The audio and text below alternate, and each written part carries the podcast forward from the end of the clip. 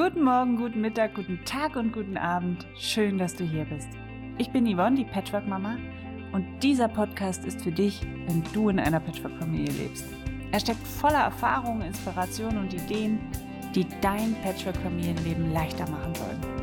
Ich wünsche dir viel Spaß. Yeah, meine erste Podcast-Folge.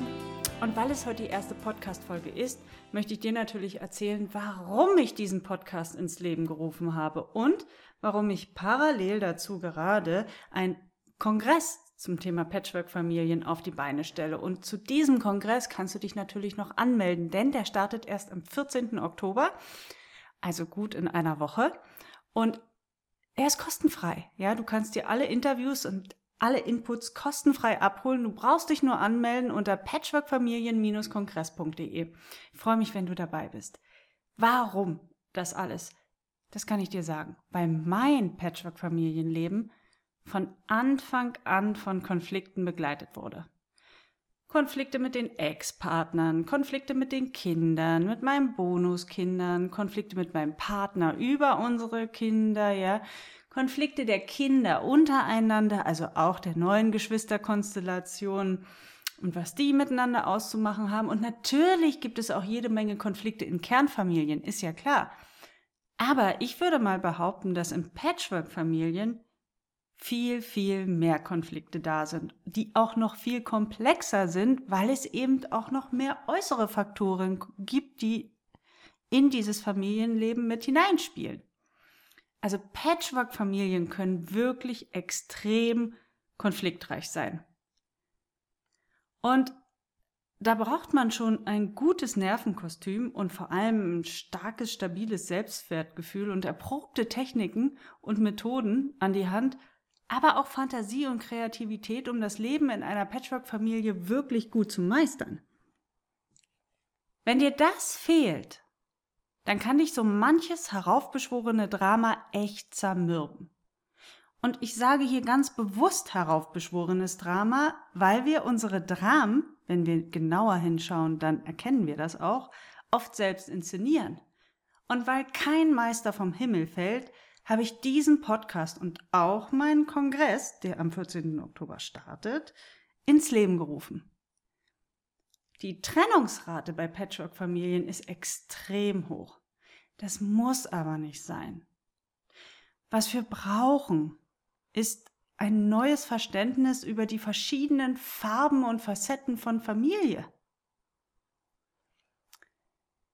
In unserer westlichen Welt haben wir alle das gleiche Bild von Familie im Kopf.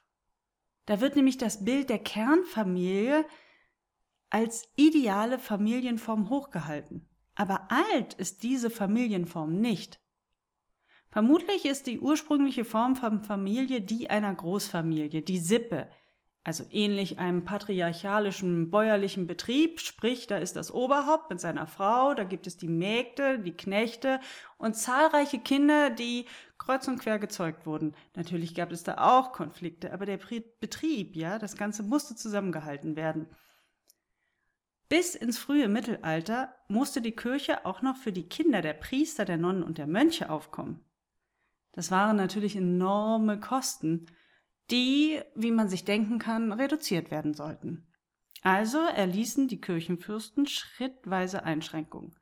Zuerst wurde der Klerus, also der Priesterschaft, die Heirat untersagt. Das genügte aber nicht, um keine Kinder mehr zu zeugen.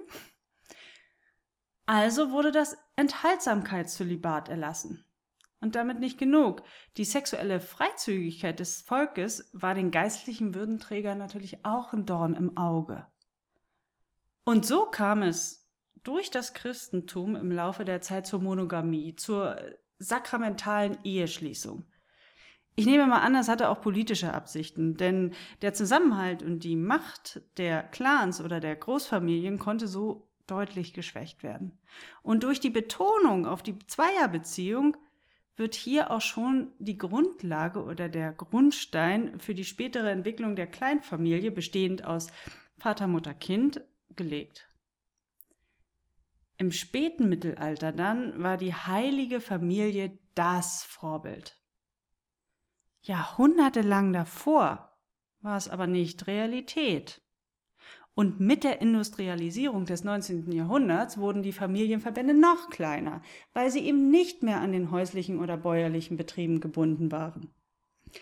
Das brachte auf der einen Seite enorm viel Freiheit für das Individuum mit sich, also vor allem für die Frauen auch, ja, denn man war da nicht mehr angewiesen auf den Schutz und die Unterstützung der Großfamilie oder des äh, Oberhaupts der Familie. Andererseits war man aber dennoch vom Vaterstaat abhängig. Und dieses Zerschlagen der Großfamilien führte sicher auch ein Stück weit zur Vereinsamung des Menschen. Das soziale Gefüge bestand jetzt eben nicht mehr aus der Großfamilie oder aus der Sippe. Man war darin nicht mehr eingebunden. Und heute ist es so, dass die Zahl der Single-Haushalte kontinuierlich steigt. Und für meinen Geschmack ist das keine gesunde Entwicklung für soziale Wesen. Und wir, wir Menschen sind nun mal soziale Wesen. So, Kommen wir mal zurück zur Familie. Hat sich die Kernfamilie in den letzten Jahrhunderten wirklich als ideale Form, Familienform herauskristallisiert?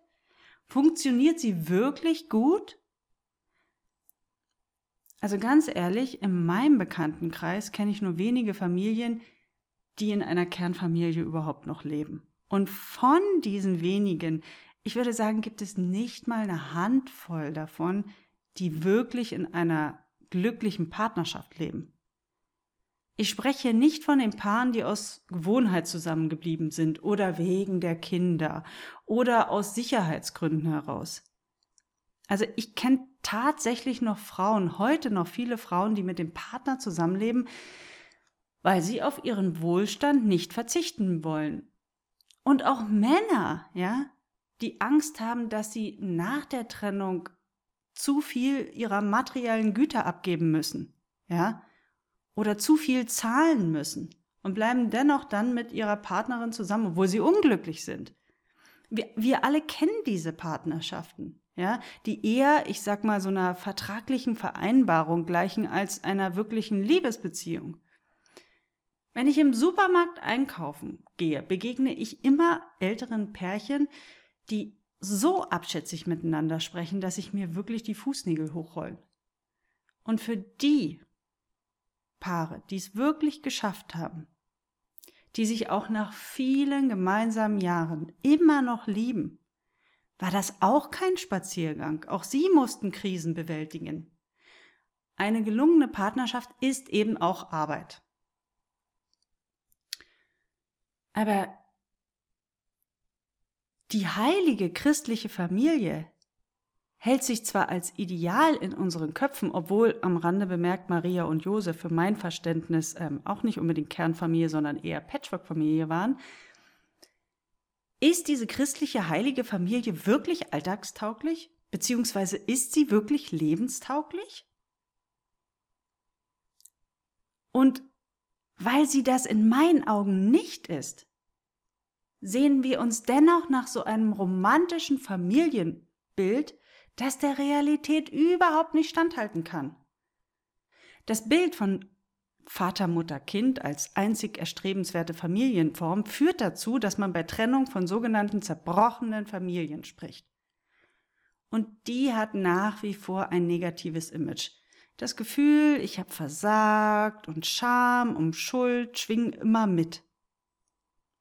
Hat man dann einen neuen Partner gefunden, wird viel zu schnell wieder geheiratet oder wenn nicht geheiratet wird, man zieht viel zu schnell zusammen. Der Liebesdruck ist enorm groß. So nach dem Motto, das erste Mal hat es eben nicht funktioniert, jetzt muss es aber gelingen. Und dann wird Kernfamilie gespielt, wo keine Kernfamilie ist. Wenn die Patchwork-Eltern dem Ideal Kernfamilie nachstreben, dann passiert im Übrigen auch in der Regel vollkommen unausgesprochen, dann ist die logische Konsequenz, dass kein zusätzliches Elternteil mehr nötig ist und einfach ersetzt werden kann. Und das wiederum führt ganz unweigerlich dazu, dass die Ex-Partner oder getrennt lebenden Elternteile ausgeschlossen werden. Und schon haben wir die ersten Konflikte mit im gesamten Familiensystem im Sack. Eine Mutter oder ein Vater können nicht ersetzt werden. Punkt. Eine Patchwork-Familie ist nicht Kernfamilie und kann das auch nie sein. Punkt. Und wer das versteht, der rutscht auch nicht in Rollen hinein, die nicht seine sind. Der kommt auch nicht auf die Idee, alle Kinder gleich behandeln zu müssen. Der hat weder den Anspruch, von seinen Bonuskindern als Mama oder Papa gesehen zu werden, noch so angesprochen zu werden. Wer das versteht, gerät auch nicht in Konkurrenz zu den leiblichen Elternteilen. Ich muss dann nicht die bessere Mutter sein oder der bessere Vater, denn ich weiß ja, dass ich nicht die Mutter oder der Vater bin. Also maximal auf partnerschaftlicher Ebene kann ich dann in Konkurrenz gehen, wenn ich das denn möchte, ja, aber niemals auf der Elternebene. Und folglich wird es auch weniger Konflikte mit den Ex-Partnern und auch mit den Bonuskindern geben. Denn die spüren ja, dass man eben nicht in Konkurrenz zur Mama, zum Papa geht. Ja, dass man nicht der bessere Vater oder die bessere Mama sein möchte. Und dann brauche ich auch keine Aufgaben übernehmen, wenn ich, also wenn ich das weiß, dann brauche ich keine Aufgaben übernehmen, die nicht meine sind. Und wenn ich verstehe, dass die Verantwortung immer bei den leiblichen Eltern bleibt, dann verstehe ich auch, dass mein neuer Partner nicht die Verantwortung für meine Kinder übernehmen braucht. Und dadurch nehmen wir ganz viel Druck von unseren Schultern. Das entlastet enorm. Und das setzt auch Energie für wirklich Wichtigeres frei. Zum Beispiel Energie fürs Liebesleben. Was will ich damit sagen? Ich will damit sagen, dass wir ein neues Verständnis über die Rollenbilder, die wir in unseren Köpfen tragen und die uns das Leben häufig so schwer machen brauchen. Es wird Zeit, diese Rollenbilder endlich mal abzulegen. Was wir wirklich brauchen, sind offene Herzen und neue Lösungsansätze. Familie kann so groß und bunt sein wie das Leben selbst. Wie du, wie Familie kann sein, wie sie zu dir passt. Es gibt kein Ideal. Es gibt nicht das perfekte Familienmodell. Ich finde, wir stehen vor einer neuen Zeit. Vielleicht stecken wir auch schon mittendrin. Und diese Zeit braucht neue Wege, die wir beschreiten dürfen. Als ich die Arbeit mit meinem Kongress begonnen hatte, da habe ich mich auf den Weg zu den Experten gemacht. Ich habe mit ihnen wirklich tiefgehende Gespräche geführt und diese Gespräche waren für mich puh, wie eine Offenbarung. Ja, plötzlich lüfteten sich die Schleier. Ja, plötzlich sah ich Wege, wo ich vorher keine Wege sah. Ich hatte so viele Aha-Momente. Ich habe plötzlich verstanden, warum ich mich ständig in diesen Konflikten befunden habe. Und dieser Kongress, der am 14. Oktober startet, wo du dich jetzt noch kostenlos anmelden kannst unter patchworkfamilien-kongress.de, dieser Kongress steckt voller Ideen, voller Erfahrung, voller Lebensweisheiten, voller Inspiration und Aha-Momente. Und für mich war es eine Offenbarung, für dich kann es das auch sein. Ich freue mich, wenn du dabei bist, wenn du Teil davon wirst. Alles Liebe dir und tschüss bis zur nächsten Folge.